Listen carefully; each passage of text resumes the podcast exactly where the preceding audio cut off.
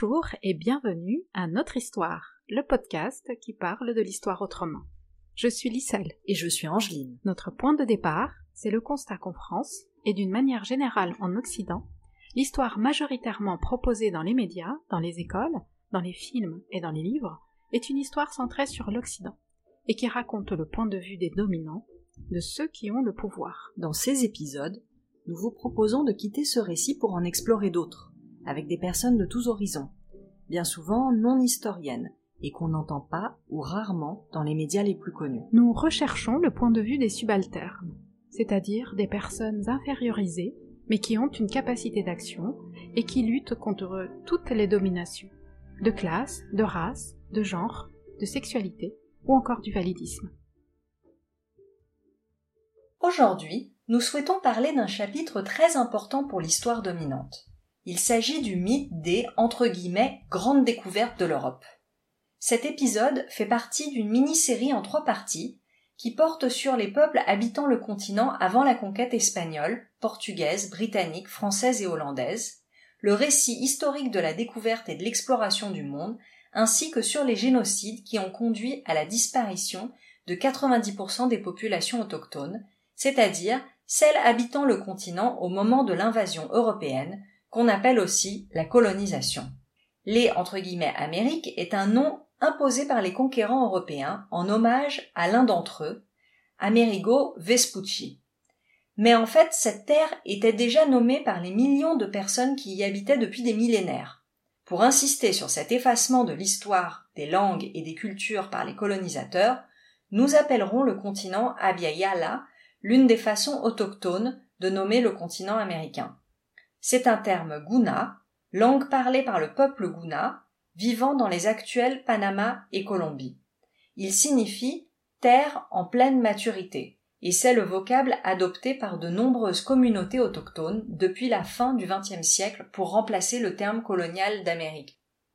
Nous partons donc 500 ans en arrière, avant l'arrivée funeste des colonisateurs, pour une brève plongée dans cette histoire qui reste largement ignorée à ce jour y compris dans de nombreux pays d'Abiayal. Mais avant cela, écoutons un fragment d'un poème nahuatl de Natalio Hernández interprété par Lila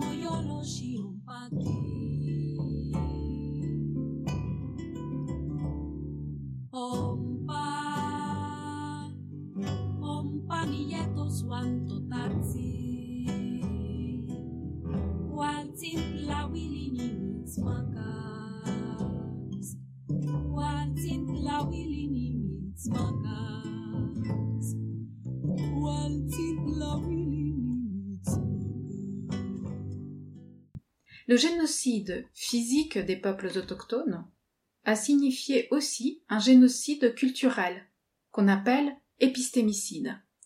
Celui-ci a fait disparaître beaucoup de termes, de noms et de langues locales. Cette conquête a été invisibilisée, comme le rappelait le théoricien bolivien Fausto Reinaga dans son livre La Révolution india.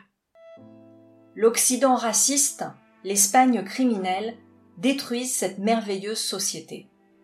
On pend l'Inca, on vole l'or, on s'approprie les temples, on assassine les dieux, on incendie les gigantesques bibliothèques des Kipous, registre Inca.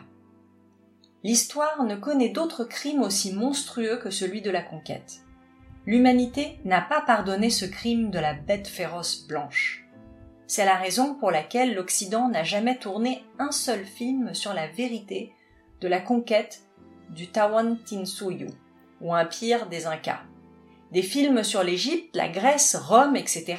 abondent dans l'univers du cinéma, mais il n'y en a aucun sur l'Empire des Incas et sa destruction. Avant 1492, donc, Abya est deux fois plus peuplée que l'Europe. Elle compte 100 millions d'habitants. Leurs ancêtres étaient arrivés depuis l'Asie dix mille ans auparavant, peut-être même bien avant. On pense que ces personnes sont passées par le détroit de Bering, situé entre la Sibérie et l'Alaska, en bateau ou à pied à une époque glaciaire. Au cours des milliers d'années suivantes, de nombreuses civilisations se sont multipliées sur le deuxième continent le plus grand de la planète, après l'Asie. Ils ont peu à peu formé une mosaïque de langues, de croyances et de modes de vie, avec de nombreux échanges et circulations à travers le continent et les nombreuses îles qui l'entourent. En témoigne par exemple la diffusion de la culture du maïs à partir du Mexique dans toute Abiyala. Au début du XVe siècle, des centaines de peuples vivent dans le continent. Ils sont très différents les uns des autres. Ils ont une identité, des langues, des traditions et des modes de vie propres et divers. Les Inuits, peuple originaire de la péninsule du Québec qui compte aujourd'hui plus de 27 000 membres, vivent dans un milieu tempéré froid. Ils chassent traditionnellement le caribou, entre autres animaux, et habitent des maisons en forme de dôme recouvertes de peau de caribou. Ils, elles, sont très différents des Awajun, qui comptent 50 000 personnes et vivent dans la forêt amazonienne. Les habitations Awajun sont ouvertes et construites de façon linéaire le long des rivières. Les principales espèces d'animaux qu'ils chassent sont le sarino, le huangana et le tapir brésilien. Ces peuples originaires ont résisté à la colonisation et continuent de vivre sur le territoire d'Apiayala. La Guyane française compte ainsi environ 9000 autochtones appartenant aux peuples Kalina, Lokono, Palicourt, Teko, Wayapi et Wayana, les plus nombreux étant les Kalina et les Teko. Aujourd'hui, ces communautés sont en danger d'extinction à cause, notamment du vol de leurs terres. C'est ce qu'on appelle la colonialité c'est-à-dire des oppressions et des dominations qui persistent bien que colons et colonies n'existent plus juridiquement, même si pour ces peuples autochtones la colonisation ne s'est jamais terminée. Ainsi, rien qu'au Mexique, près de 60% des peuples autochtones seraient en voie de disparition. Écoutons un deuxième chant autochtone, cette fois en quechua, intitulé Wifala, danse des drapeaux.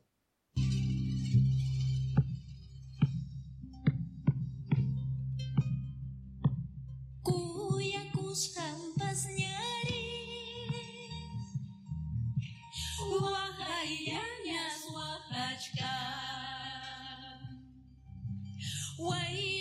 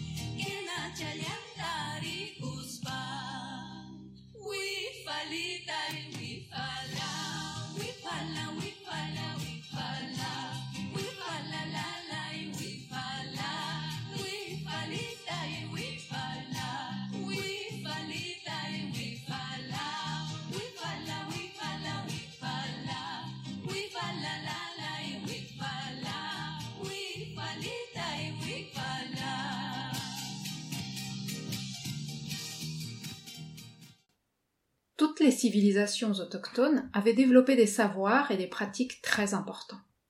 La culture Chimu, par exemple, qui s'est développée dans le territoire de l'actuel Pérou à partir de moins 900 et jusqu'en 1470, connaissait un haut développement médical. Les Chimu pratiquaient la chirurgie des membres pour guérir les fractures, ainsi que celle du crâne, la trépanation, pour nettoyer les blessures et alléger la pression du cerveau. Cette technique fut améliorée par les Incas. Les cultures avaient mis au point des médicaments très efficaces, notamment à base de coca, de quina, ou de graisse animale pour soulager les rhumatismes, les inflammations, la sclérose ou la goutte. Les Mayas et d'autres civilisations de l'Amérique centrale avaient développé une grande expertise en matière d'observation des astres. Ils ont réalisé des calculs très exacts des mouvements des planètes et des périodes de la Lune, du Soleil et des étoiles, et confectionné des calendriers très sophistiqués. Ils connaissaient la Voie lactée, par exemple, appelée Walak Chan, qui était au cœur de leur cosmogonie et qui était considérée comme le chemin vers l'inframonde, le monde de l'au-delà. Une partie de ces savoirs scientifiques ont été rassemblés par les colonisateurs dans des documents comme les dénommés Codex Maya. En matière d'architecture et d'irrigation, les peuples autochtones d'Abya font preuve d'une grande créativité et d'adaptation au milieu dans lequel ils vivent. Ainsi, des ponts suspendus permettent de passer d'un versant à l'autre de la cordillère des Andes, et les cultures en terrasse montrent une excellente prise en compte des paramètres d'altitude, d'ensoleillement, de température et de précipitation pour l'agriculture. Les autochtones d'Amazonie ont ainsi une fine connaissance de la forêt dans laquelle ils vivent, des cours d'eau, de la flore et de la faune. Cette diversité démographique et culturelle a été totalement niée et effacée avec la colonisation. En 1492, les habitants d'Abiyala deviennent des Indiens, terme qui est donc une catégorie coloniale. Le mot non seulement réduit la pluralité des cultures à un seul groupe, dont le nom dérive en plus d'une erreur des Européens, mais elle l'infériorise. C'est ce que dit Andronico Urbay Ipuana Wayu Pichipui peuple originaire de la Colombie. Indien ou indigène équivaut à sujet colonial ou dominé. Il faut appeler les nations culturelles ou les peuples natifs par leur nom. Être Wayou ne vous rend pas indien, indigène ni paysan, car il s'agit d'un qualificatif péjoratif qui ôte la dignité de l'être Wayou. Il faut appeler le Wayou Wayou, l'arawak Arawak, l'Embera, Embera, et non pas indien, indigène ou paysan, comme on le dit encore aujourd'hui, car ce sont des termes coloniaux qui les stigmatisent.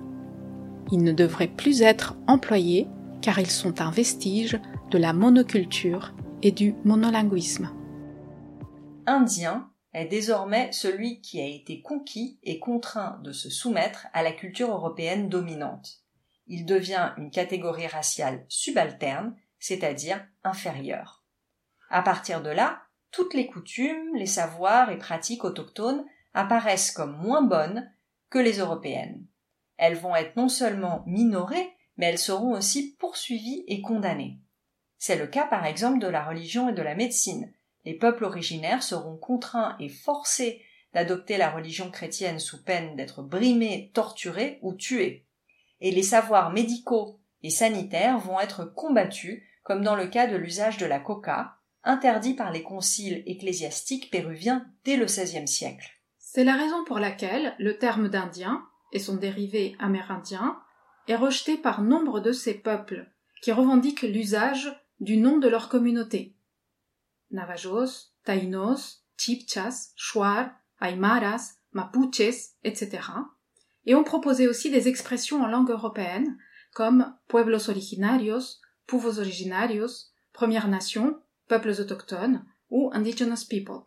Lutter contre la colonialité passe donc par le respect et la reconnaissance de ces formes d'autodésignation.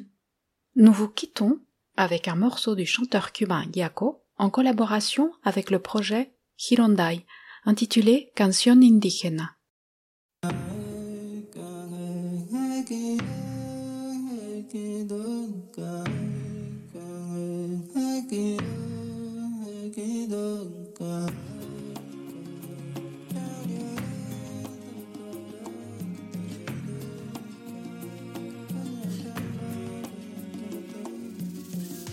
De aquí. Esta es mi tierra, desde la cuenca del río hasta la sierra. Cada hoja, cada rama, cada raíz forman parte de mi huerto que es tu país. Yo soy de aquí, esta es mi raza, este techo de hoja de palma es mi casa, esta laguna, este hormiguero Esta guatusa está ladrando su agujero. Este peñón, esta bajura, esta dulce melodía que es mi cultura. Esto que me quitas, esto que te doy, yo sigo siendo nato de donde estoy. En la cascada que cae de la montaña, mis mujeres lavan y mis hijos se bañan. Estos sembradíos donde cultivo es mi hogar, es en donde vivo.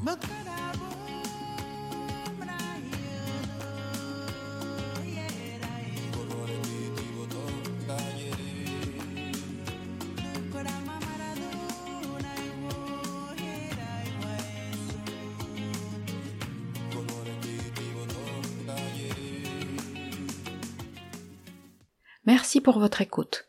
Nous espérons que cet épisode vous a plu.